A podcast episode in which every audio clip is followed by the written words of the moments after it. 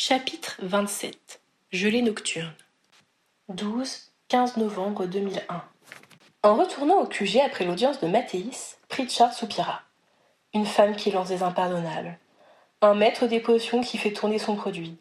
Et un homme au physique assez commun qui doit maintenant avoir un bras enflammé. C'est mince comme piste. Tu crois que celui qui a démarché tout le monde va aller se faire soigner à Sainte-Mangouste? demanda Harry. Il faudrait vraiment qu'il soit débile. L'hôpital a pour instruction de retenir toute personne présentant une brûlure au bras. Mais ne comptons pas trop là-dessus. Fletcher ou Vidal vont peut-être nous apporter d'autres éléments espéra Harry, qui refusait de céder au découragement. Peut-être, répondit Pritchard sans conviction. Parvenus à destination, ils se rendirent dans le bureau de Fawcett qui leur annonça. Vous arrivez bien Mademoiselle Dauclair était ici il y a cinq minutes. Elle pense avoir déterminé pourquoi la potion s'est dégradée. Elle émit l'hypothèse qu'elle a été soumise à un grand froid. Elle m'a fait toute une démonstration qui semble tenir la route. Qu'est-ce qu'elle veut dire par grand froid? demanda Pritchard. Au moins en dessous de zéro, précisa Fawcett. On a fait geler cette potion? s'étonna Harry. Contrôler son feu pour maintenir un chaudron à la température idéale était délicat il n'était pas rare de gâcher une préparation en chauffant trop ou trop peu. Par contre, la refroidir exigeait un sort particulier. Ce ne pouvait qu'être un acte volontaire. Pritchard reprit la liste établie par Pénélope et l'étudia avec attention. Aucun des ingrédients utilisés ne sont connus pour exiger être soumis au froid, remarqua-t-il. À la limite, je n'incorporerai la branchifleur qu'au dernier moment, après avoir retiré le chaudron du feu, pour qu'elle ne cuise pas, mais je ne la ferai pas descendre en dessous de la température ambiante. Et si le préparateur a oublié et a mis la branchifleur alors que sa mixture était encore trop chaude?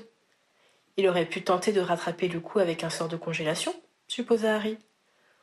Alors ce serait vraiment quelqu'un de pas très doué, ce dont je doute, car il a quand même réussi à reproduire de façon honnête la recette de mademoiselle Langue de Plomb, assura Pritchard.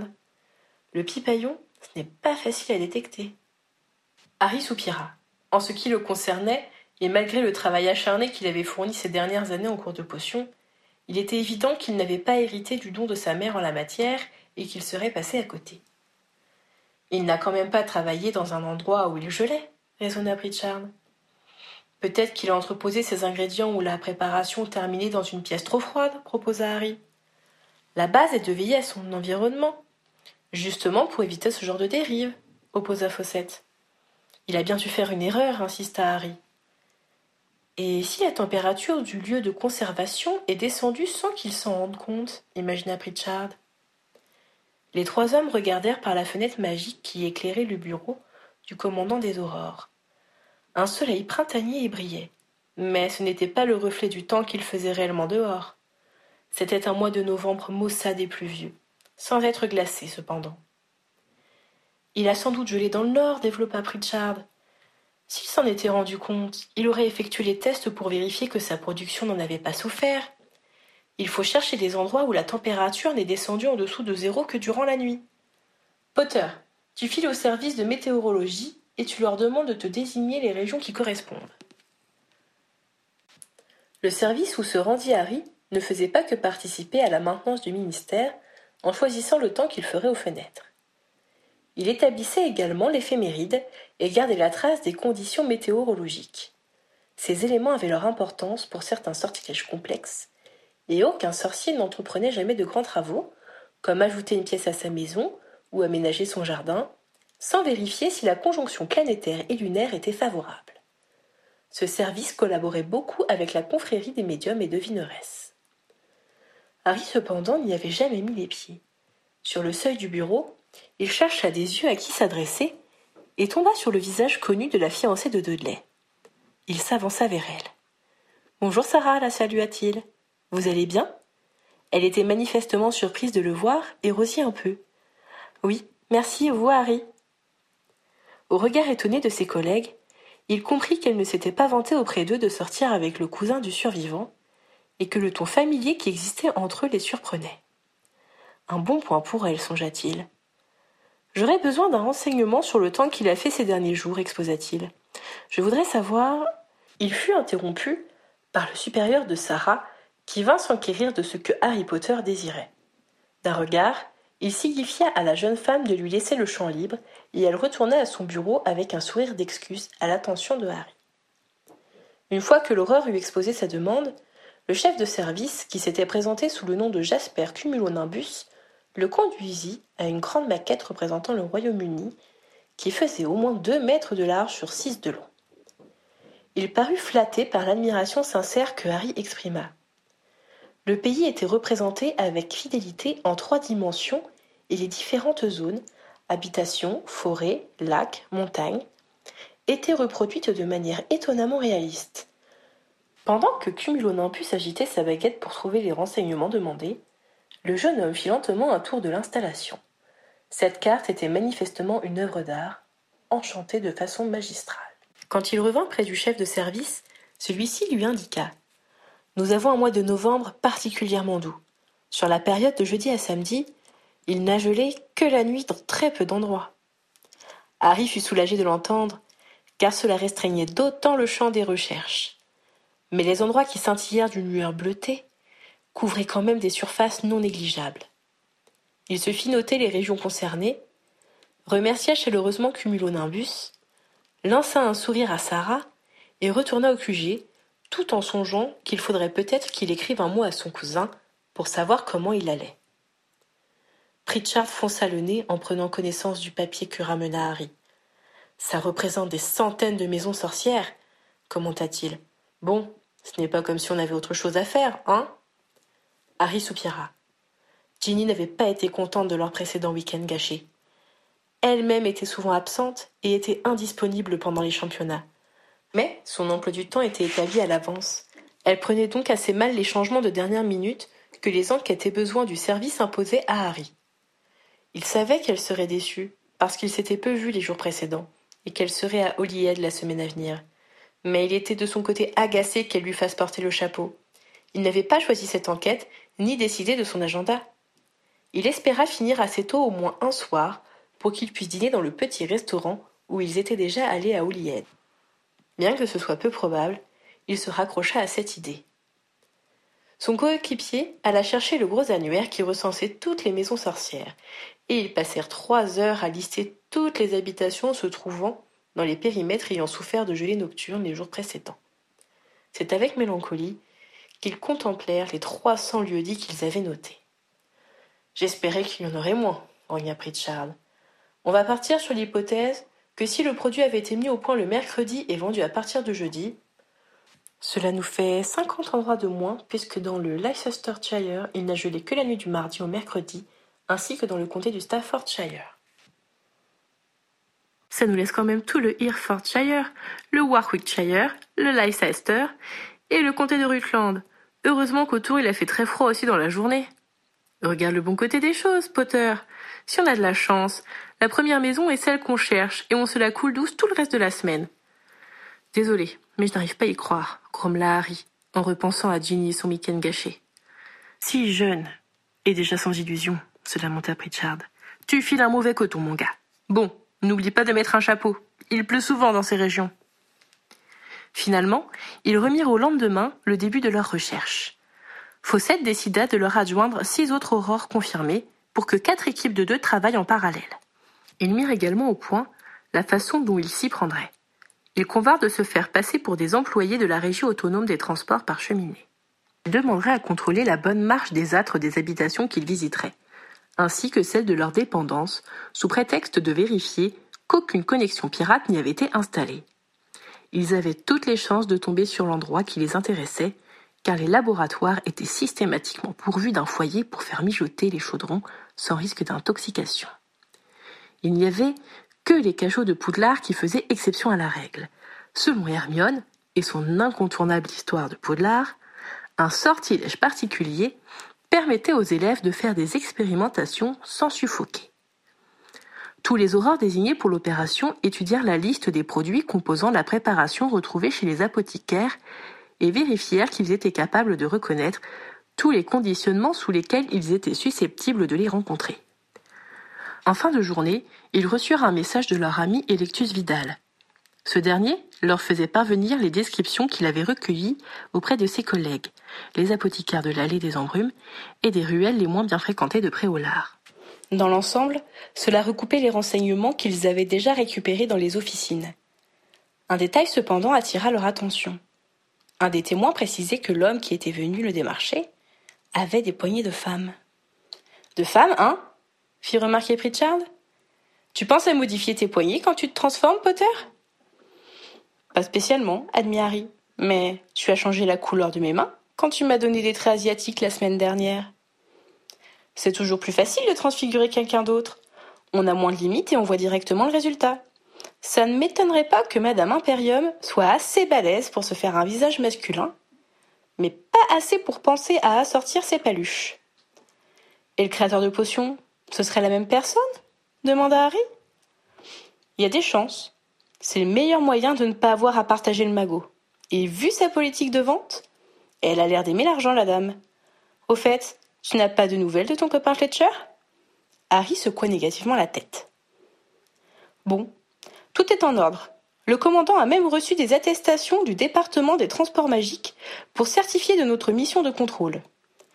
Rentre chez toi. Profite de ta soirée et sois en pleine forme demain. Huit heures sonnantes, conclut Pritchard.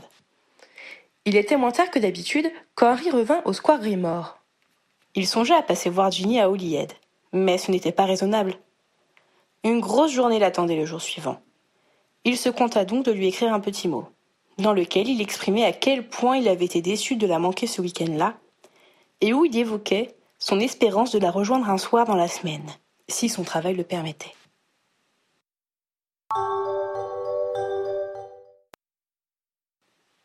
Le lendemain, Harry, son partenaire et les autres équipes d'aurore qui participaient à l'opération se transformèrent avec soin pour être sûrs de ne pas être reconnus.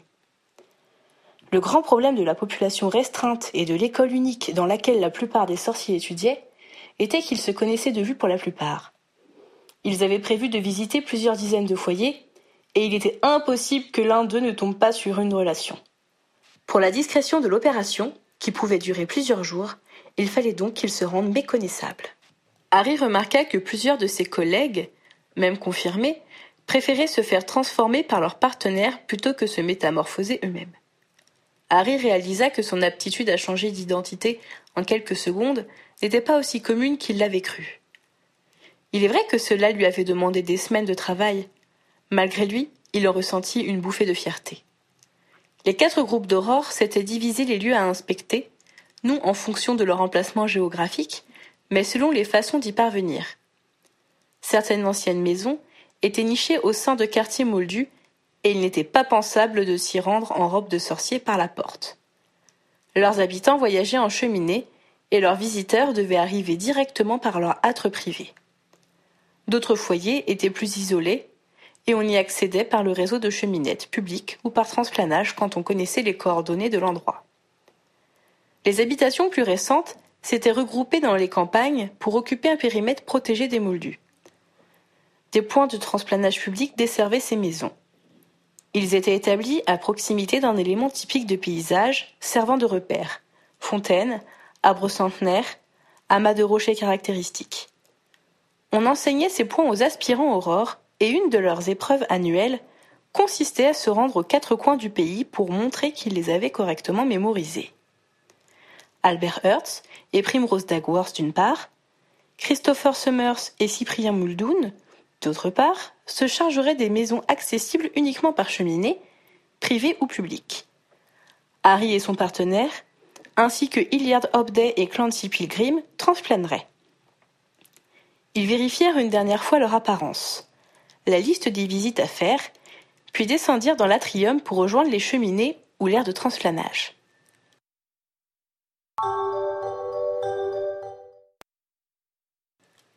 Les deux jours suivants furent assez fatigants pour Harry et son partenaire.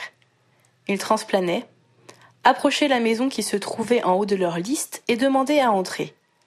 Quand personne ne leur ouvrait, ils devaient revenir en soirée pour être reçus. Mais il y avait souvent quelqu'un. Harry savait, car il avait déjà entendu Hermione le regretter, que beaucoup de jeunes femmes arrêtaient de travailler quand elles avaient des enfants. En effet, les crèches sorcières n'existaient pas encore et envoyer ses enfants aux écoles maternelles et primaires, lancées par le comité auquel appartenait Molly, n'était pas complètement entré dans les mœurs. Beaucoup des mères de la génération précédente, à l'instar de Mrs. Weasley, n'avaient pas repris d'activité professionnelle. Hermione espérait que ses contemporaines agiraient différemment et se réjouissait que Kingsley soit favorable à une meilleure organisation de la prise en charge des jeunes enfants et ait prévu des fonds en ce sens. À la personne qui se trouvait devant eux, Harry et Pritchard expliquaient qu'ils devaient vérifier les cheminées, toutes les cheminées. Certains les faisaient entrer avec confiance et leur offraient une tasse de thé, d'autres les suivaient pas à pas avec méfiance. Certains, enfin, paraissaient outrés de se sentir accusés d'héberger une connexion irrégulière et se montraient très réticents à les laisser accomplir leur supposé travail. Les deux aurores vérifiaient en outre que les éventuelles dépendances n'aient pas de cheminée apparente. Dans ce cas, ils exigeaient également de la contrôler. Bref, au bout de deux jours, ils avaient visité une quarantaine d'habitations sans succès. Ils avaient interrompu des disputes conjugales, étaient arrivés pendant des parties d'échecs entre retraités et avaient aidé une mère au foyer à gérer une crise. Alors qu'elle leur montrait le chemin, son enfant de trois ans s'était donné pour défi d'atteindre le haut de l'horloge et était tombé du délicat équilibre que formaient un tabouret et deux chaises. La mère affolée avait collé son bébé dans les bras de Harry et avait accouru se rendre compte des dégâts accompagnés de Pritchard. Pendant que la génitrice faisait le compte des plaies et bosses de son alpiniste en herbe, le bambin qu'on avait confié à Harry avait sournoisement profité du changement de bras pour relâcher ses entrailles. Heureusement, le jeune Aurore savait désormais qu'il n'était pas utile de défaire tous les boutons du linge, mais qu'il suffisait de l'ouvrir à un endroit stratégique, de lancer un sort de nettoyage et de refermer le tout. Le temps que son partenaire applique un ou deux sorts de guérison sur les bleus du grand frère, le petit gigotait dans une couche toute propre dans les bras de son nouvel ami. Harry et Pritchard ne furent pas surpris de constater que tout était en règle dans cette habitation. Quelques heures plus tard, ils eurent l'impression d'arriver au mauvais moment. A priori, qu'une belle quadragénaire offre le thé à un voisin n'avait rien de suspect. Mais que son chapeau soit de travers et que les chaussures de l'invité se trouvent dans la chambre à coucher était des plus curieux. De toutes les maisonnées qu'ils visitèrent, Harry repéra deux foyers où un de ses condisciples de Poudlard avait sans doute été élevé. Aux remarques de son partenaire, il comprit qu'il avait croisé plusieurs personnes de sa connaissance. Ils avaient découvert plusieurs laboratoires de mystiques, mais aucun n'avait l'ampleur suffisante pour avoir produit la quantité de baume qu'ils avaient saisie.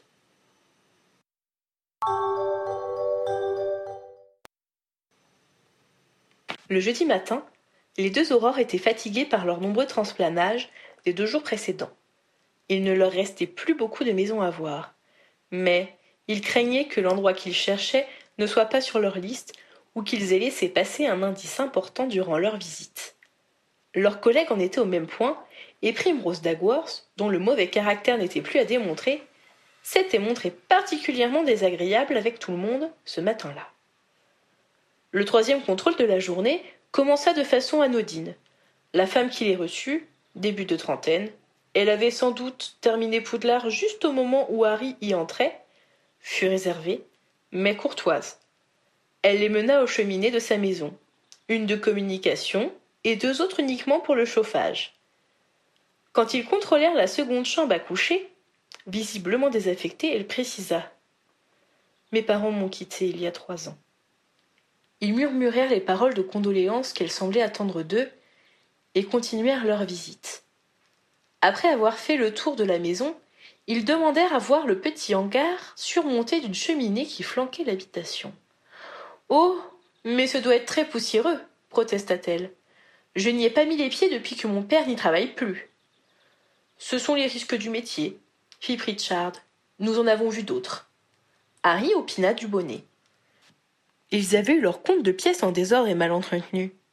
Certaines cuisines qu'ils avaient visitées auraient fait s'évanouir d'horreur Pétunia Dursley. La femme haussa les épaules et lança un sort vers la porte de l'endroit. Harry et Pritchard, qui avaient porté la main à leur poche quand elle avait sorti sa baguette, se détendirent. Voilà, c'est ouvert, les invita-t-elle. Après vous, fit galamment Pritchard. Oh, je préfère ne pas vous accompagner, déclina-t-elle. C'est rempli de souvenirs et je ne le supporte pas, justifia-t-elle la mine attristée. Ce n'est qu'une formalité, sembla s'excuser Pritchard. D'ailleurs, tu n'as qu'à y aller tout seul, indiqua-t-il à Harry. Celui-ci obéit sans discuter, se demandant ce qui éveillait la méfiance de son chef. Car ce n'était sans doute pas pour lui compter Fleurette qu'il restait près de leur hôtesse, mais pour qu'il ne lui tourne pas le dos en même temps. Après avoir parcouru la vingtaine de mètres qui séparaient l'entrée de la dépendance de celle de la maison principale, Harry poussa la porte qui céda sans résistance. Il pénétra dans le lieu et s'arrêta quelques secondes pour laisser sa vision s'habituer à la pénombre. Dès qu'il avait été hors de vue de la femme, il avait sorti sa baguette, mais n'eut pas le temps de l'allumer avant que le battant ne claque brusquement derrière lui. Il sursauta et se retourna pour comprendre ce qui avait justifié le bruit. Quand il regarda de nouveau vers l'intérieur, une nouvelle surprise le prit de court. La femme qu'il croyait dehors avec Pritchard se tenait devant lui dans la pénombre. Impero L'ordre claqua et l'atteignit avec violence. La langueur caractéristique s'empara de lui. C'était reposant de ne plus avoir à se demander quoi faire, d'obéir sans se poser de questions. Il lui suffisait de lâcher sa baguette et tout irait bien. Non, se cabra-t-il, je ne suis pas une marionnette. Personne n'a le droit de me donner ce genre d'ordre. Il se concentra sur ce qu'il voulait faire au fond de lui, très loin. Diriger sa baguette vers elle déterminer le sortilège qu'il désirait lui jeter, obliger sa mâchoire à se décontracter et sa langue à bouger. Expelliarmus, arriva-t-il à prononcer d'une voix à peine audible. Le sort n'était pas loin d'être informulé. Mais une immense volonté le portait, et son adversaire fut brutalement projeté en arrière. Elle s'écrasa contre des étagères qui faillirent s'écrouler sous le choc. Harry sentit l'emprise voler en éclats. Il entendit dans son dos une sorte d'explosion, et Pritchard entra dans son champ de vision, baguette au poing. Il embrassa la scène. Harry, le bras toujours tendu vers son adversaire, celle-ci à terre, sa baguette au pied du vainqueur. Pritchard lança un sort de repérage pour vérifier qu'il n'y avait personne d'autre dans la pièce, puis un stupéfixe sur la femme qui commençait à reprendre conscience. Ça va?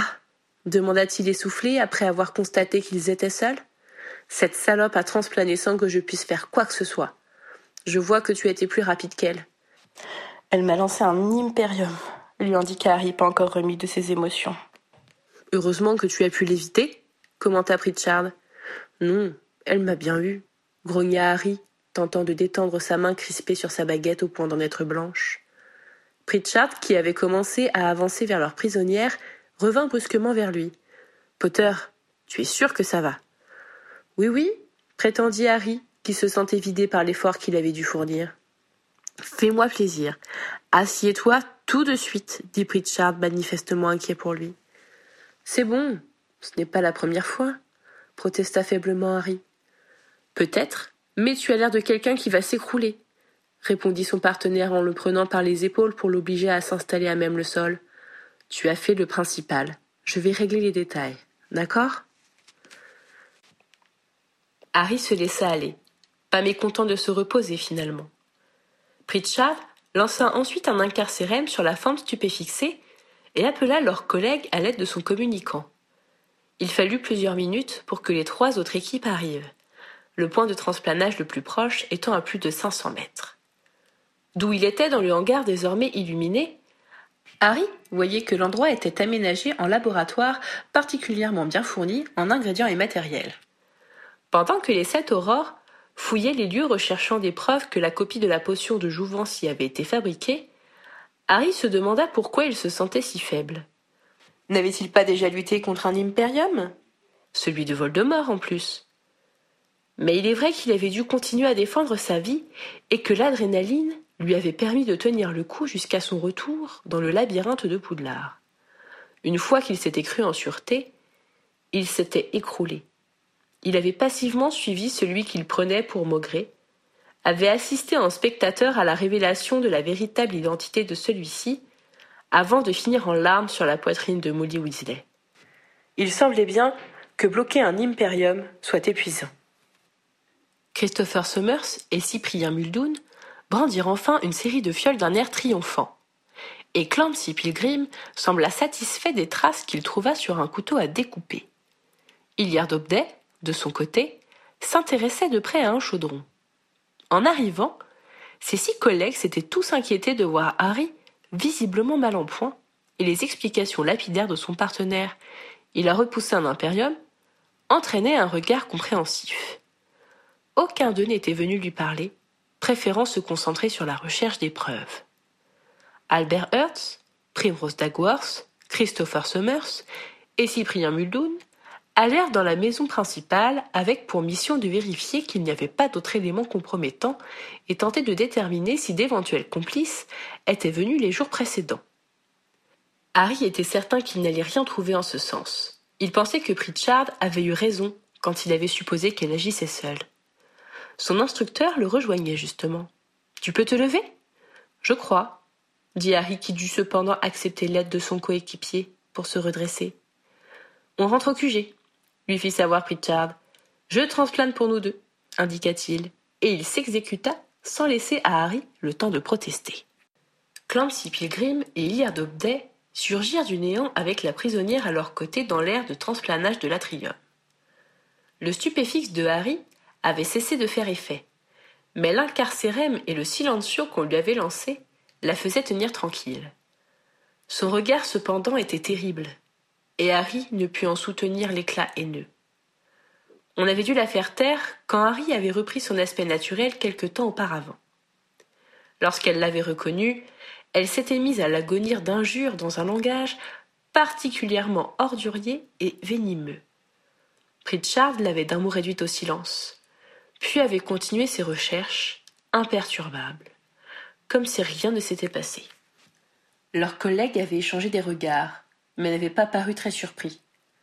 Harry s'était dit que pendant qu'ils se reposaient au terrier, après la bataille de Poudlard, ils avaient dû arrêter bon nombre de sympathisants des ténèbres qui ne portaient pas le survivant dans leur cœur. Finalement, il avait bien fait de retourner terminer ses études à Poudlard, avait-il songé. Traquer des personnes qui le haïssaient, après avoir subi l'hostilité de Voldemort, durant toutes ces années, aurait été une épreuve supplémentaire. Il se demanda si Kingsley avait pensé à tout ça en exigeant de lui qu'il passe ses aspics. Quand ils arrivèrent au QG, Pritchard lui ordonna de commencer à rédiger le rapport. Pilgrim et Hobday se chargèrent de faire l'inventaire des preuves et de les mettre en état pour les présenter devant les Magen Mago. Ce fut Fawcett et Pritchard qui allèrent interroger la femme. Quand ils revinrent, Pritchard s'installa à son bureau et résuma pour Harry. Augustine Brage, née le 19 octobre 1969. Ses deux parents sont à Azkaban pour avoir activement soutenu tu sais qui. Elle a eu du mal à trouver un boulot après l'année des ténèbres et encore plus à le garder. Elle s'est fait jeter de cinq apothicareries en trois ans. Ça l'a bien amusée de revenir chez ses anciens patrons, sans qu'ils la reconnaissent, pour leur soutirer de l'argent avec une potion dont elle avait volé la composition. En sortant de Poudlard, elle avait présenté sa candidature au département des mystères, mais n'a pas été retenue. Elle a eu une idée lumineuse pour se venger de tout le monde et a mis le paquet pour y arriver. Malheureusement pour elle, elle manque de professionnalisme et a laissé un peu trop d'indices derrière elle. Pas tant que ça, protesta Harry. S'il n'avait pas gelé la nuit, on n'avait pas grand-chose pour nous mener à elle. Ça aurait mis plus de temps, mais on aurait fini par la coincer, le contredit Fawcett, qui s'était approché d'eux pendant que Pritchard faisait son exposé. Un message est arrivé ce matin pour Harry Potter et son collègue durant affaire. J'ai estimé que ce n'était pas personnel, et comme vous attendiez des renseignements, j'ai pris la liberté de l'ouvrir. Un dénommé MF vous conseillait de porter vos recherches vers un employé ayant travaillé chez un apothicaire qui aurait été renvoyé depuis. Je suppose qu'il est parvenu à cette conclusion en constatant que ce n'était personne parmi les producteurs de potions indépendants, comme ces magouilleurs à la petite semaine s'appellent entre eux. On lui verse le solde de sa récompense? Questionna Pritchard. Oui, décida Fawcett. C'est arrivé trop tard, mais il ne s'est pas moqué de nous. Tu sais où le joindre? demanda Pritchard à Harry. Celui-ci secoua négativement la tête. On lui fera parvenir par sa copine Phyllis alors, conclut son partenaire. Bien, tout est réglé. On a les choses en main, et madame je lance des impardonnables sur le survivant, dormira à Azkaban d'ici quelques jours. Potter, tu rentres chez toi et tu te reposes. Stan m'a appris que tu as joué à repousser un impérium. Tu sais, tu es supposé les éviter plutôt que gaspiller ta magie à les contrer. Elle a transplané juste devant moi sans prévenir protesta Harry, avant de réaliser que son commandant avait la délicatesse de le féliciter, sans en faire un moment embarrassant. J'essaierai de m'en souvenir la prochaine fois, convint-il donc en souriant. Parfait. À demain, fit fermement Fossette, et Harry obtempéra en rassemblant ses affaires pour partir.